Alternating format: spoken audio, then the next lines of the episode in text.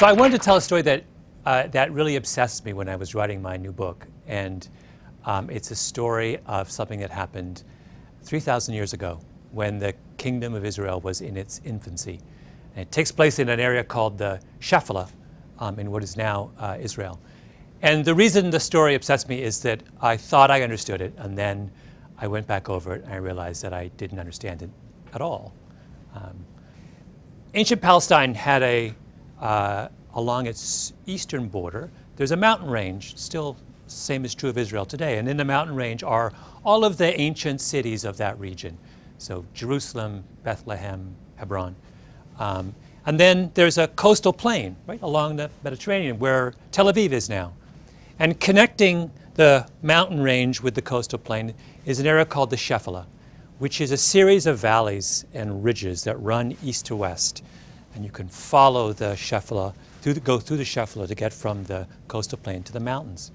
And the Shephelah, if you've been to Israel, you'll know it's just about the most beautiful part of Israel. It's gorgeous with uh, forests of oak and wheat fields and vineyards. And, but more importantly, though, in the history of that region, it's served, it's had a, a, a real strategic function. And that is, it is the means by which hostile armies on the coastal plain find their way, get, get up into the mountains and threaten those living in the mountains. And 3,000 years ago, that's exactly what happens. The Philistines, who are the, the biggest of enemies of the kingdom of Israel, are living in the coastal plain. They're originally from Crete, they're a seafaring people. And they may start to make their way through one of the valleys of the Shephelah up into the mountains because what they want to do is occupy the highland area right by Bethlehem and split the kingdom of Israel in two. And the kingdom of Israel, which is headed by King Saul, obviously catches wind of this, and Saul brings his army down from the mountains and he confronts the Philistines in the valley of Elah, one of the most beautiful of the valleys of the Shephelah. And the Israelites dig in along the northern ridge, and the, uh, the Philistines dig in along the southern ridge, and the two armies just sit there for weeks and stare at each other because they're deadlocked. Neither can attack the other because to attack the other side, you've got to come down the mountain into the valley and then up the other side, and you're completely exposed. So finally, to break the deadlock, the Philistines send their mightiest warrior down into the valley floor, and he calls out and he says to the Israelites, Send your mightiest warrior down, and we'll have this out, just the two of us. This was a tradition in ancient warfare called single combat. It was a way of settling disputes without incurring the bloodshed of a major battle. And the Philistine who's sent down, their mighty warrior, is a giant. He's six foot nine. Uh, he's outfitted head to toe in this glittering bronze armor. And he's got a sword and he's got a javelin, and he's got a spear. He is absolutely terrifying. And he's so terrifying that none of the Israelite soldiers want to fight him. It's a, it's a death wish, right? There's no way they think they can take him. And finally, the only person who will come forward is this young shepherd boy. And he goes up to Saul and he says, I'll fight him. And Saul says, you, Saul says, You can't fight him. That's ridiculous. You're this kid. This is this mighty warrior. But the shepherd is adamant. He says, No, no, no, you don't understand. I have been defending my flock against uh, lions and wolves for years. I think I can do it. And Saul has no choice. He's got no one else who's come forward. So he says, All right. And then he turns to the kid and he says, But you've got to wear this armor. You can't go as you are. So he tries to give the shepherd his armor, and the shepherd says no. He says, I, I, I can't wear this stuff. I've, I, the biblical verse is, I, have not, I cannot wear this for I have not proved it. Meaning, I've never worn armor before. You've got to be crazy. So he reaches down instead on the ground and picks up five stones and puts them in his shepherd's bag and starts to walk down the mountainside to meet the giant. And the giant sees this figure approaching and calls out, Come to me so I can feed your flesh to the, to the birds of the heavens and the, and the beasts of the field, right? He issues this kind of taunt towards this person coming to fight him. And the shepherd draws closer and closer, and the giant sees that he's carrying a staff. That's all he's carrying, right? Instead of a weapon, just this shepherd's staff. And he says, Am I a, he's insulted. Am I a dog that you would come to me with sticks, right? And the shepherd boy takes one of his stones out of his pocket, puts it in his sling, and whirls it around and lets it fly, and it hits the giant right between the eyes, like right here in his most vulnerable spot. And he falls down, either dead or unconscious. And the shepherd boy runs up and takes his sword and cuts off his head. And the Philistines see this and they turn and they just run. and of course, the name of the giant is Goliath, and the name of the shepherd boy is David. And the reason that story has obsessed me over the course of writing my book is that everything I thought I knew about that story turned out to be wrong. Right? So, David in that story is supposed to be the underdog, right? In fact, that term, David and Goliath, has entered our language as a metaphor for improbable victories by some weak party over someone far stronger. Now, why do we call David an underdog? Well, we call him an underdog because he's a kid, little kid, and Goliath is this big, strong giant. We also call him an underdog because uh, Goliath is an experienced warrior and David is just a shepherd, right? But most importantly, we call him an underdog because all he has is, is giant, is that, is that Goliath is outfitted with all of this modern weaponry, right? This glittering coat of armor and a, and a, a sword and a javelin and a spear, and all David has is this sling. Well, let's start there with the phrase, all David has is this sling, because that's the first mistake that we make. In ancient warfare, there are three kinds of warriors there's cavalry, men on horseback and in, with chariots.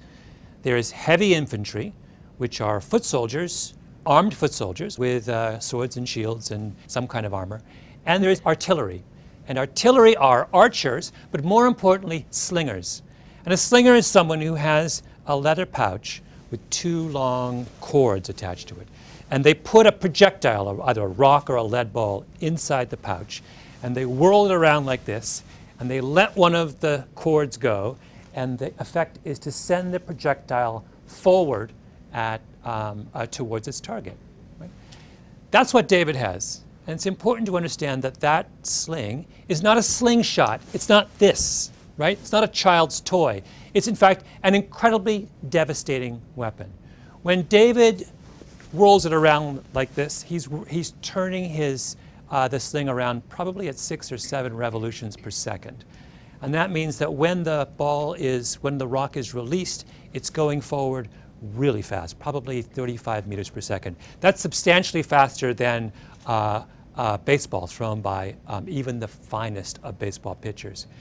More than that, the stones in the Valley of Elah were not normal rocks, they were barium sulfate, which are rocks twice the density of normal stones. If you do the calculations on the ballistic, on the stopping power of the rock fired from David's sling, it's roughly equal to the stopping power of a 45 millimeter handgun.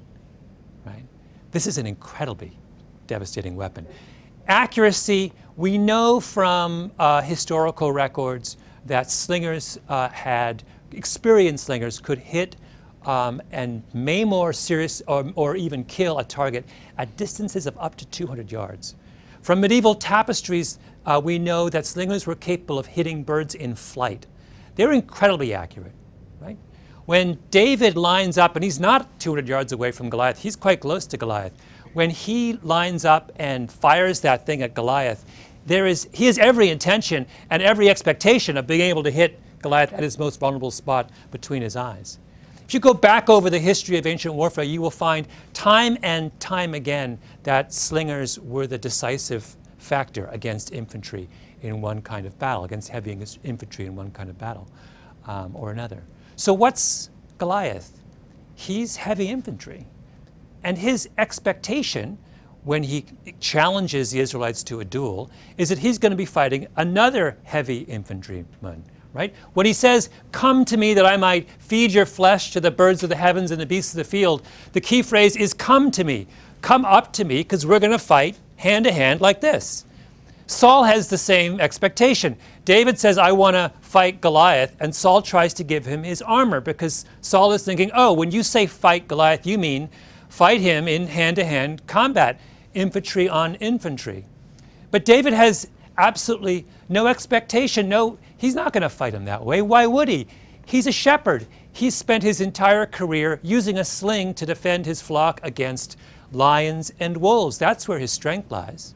So here he is, this shepherd, experienced in the use of a devastating weapon, up against this lumbering giant weighed down by a hundred pounds of armor and these incredibly heavy weapons that are useful only in short range combat. Goliath is a sitting duck. He doesn't have a chance? So why do we keep calling David an underdog and why do we keep referring to his victory as improbable? It's a second piece of this that's important. It's not just that we misunderstand David and his choice of weaponry. It's also that we profoundly misunderstand Goliath. Goliath is not what he seems to be. Um, there's all kinds of hints of this in the biblical text. Um, things that are, in retrospect, are quite puzzling and don't square with his image as this mighty warrior. So, to begin with, the Bible says that Goliath is led onto the valley floor by an attendant.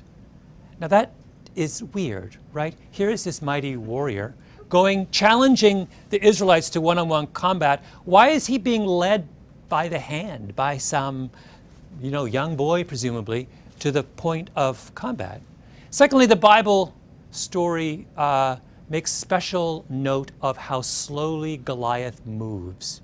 Another odd thing to say when you're describing the mightiest warrior known to man at that point, right? And then there's this whole weird thing about how long it takes Goliath to react to the, to the sight of David. So David's coming down the mountain, and he's clearly not preparing for hand to hand combat, right? There's nothing about him that says, I'm about to fight you like this. He's not even carrying a sword. Why does Goliath not react to that? It's as if he's oblivious to what's going on that day. And then there's this strange, that strange comment he makes to David. Am I a dog that you should come to me with sticks? Right? Sticks? David only has one stick. Well, it turns out that there's been a great deal of speculation within the medical community over the years about uh, whether there's something wrong with, fundamentally wrong with Goliath an attempt to make sense of all of those apparent anomalies. Been many articles written. The first one was in 1960 in the Indiana uh, Medical Journal. And it started a chain of speculation that starts with an explanation for Goliath's height. So Goliath is head and shoulders above all of his peers in that era. And usually, when someone is that far out of the norm, there's an explanation for it. So, the most common form of giantism uh, is a condition called acromegaly. And acromegaly is caused by a benign tumor on your uh, pituitary gland that causes an overproduction of human growth hormone. And throughout history, many of the most famous giants have all had acromegaly. So the tallest person of all time was a guy named Robert Wadlow, who was still growing when he died at the age of 24, and he was 8 foot 11. He had acromegaly. Do you remember the wrestler Andre the Giant, famous? He had acromegaly. There's even speculation that uh, Abraham Lincoln had acromegaly. Right? Anyone who's unusually tall, that's the first uh, explanation we come up with. And acromegaly has a very distinct set of side effects associated with it, principally having to do with uh, vision. Uh, the pituitary tumor, as it grows, often starts to compress the visual nerves in your brain, with the result that people with acromegaly have either uh, double vision or they are profoundly nearsighted. So when, we, when people have started to speculate about what might have been wrong with Goliath, they've said, wait a minute, he looks and sounds an awful lot like someone who has acromegaly. And that would also explain so much of what was strange about his behavior that day, right? Why does he move so slowly and have to be escorted down into the valley floor by an attendant because he can't make his way on his own, right? Why is he so strangely oblivious to David that he doesn't understand that David's not going to fight him until the very last moment? Because he can't see him, right? When he says, Come to me that I might feed your flesh to the birds of the heavens and the beasts of the field, the phrase come to me is a hint also of his vulnerability. Come to me because I can't see you. And then there's, uh, Am I a dog that you should come to me with sticks? He sees two sticks when David has only one. So the Israelites up on the mountain ridge looking down on him thought he was this extraordinarily powerful foe. What they didn't understand was that the very thing that was the source of his apparent strength was also the source of his greatest weakness. And there is, I think, in that a very important lesson for all of us. Giants are not as strong and powerful as they seem. And sometimes the shepherd boy has a sling in his pocket. Thank you.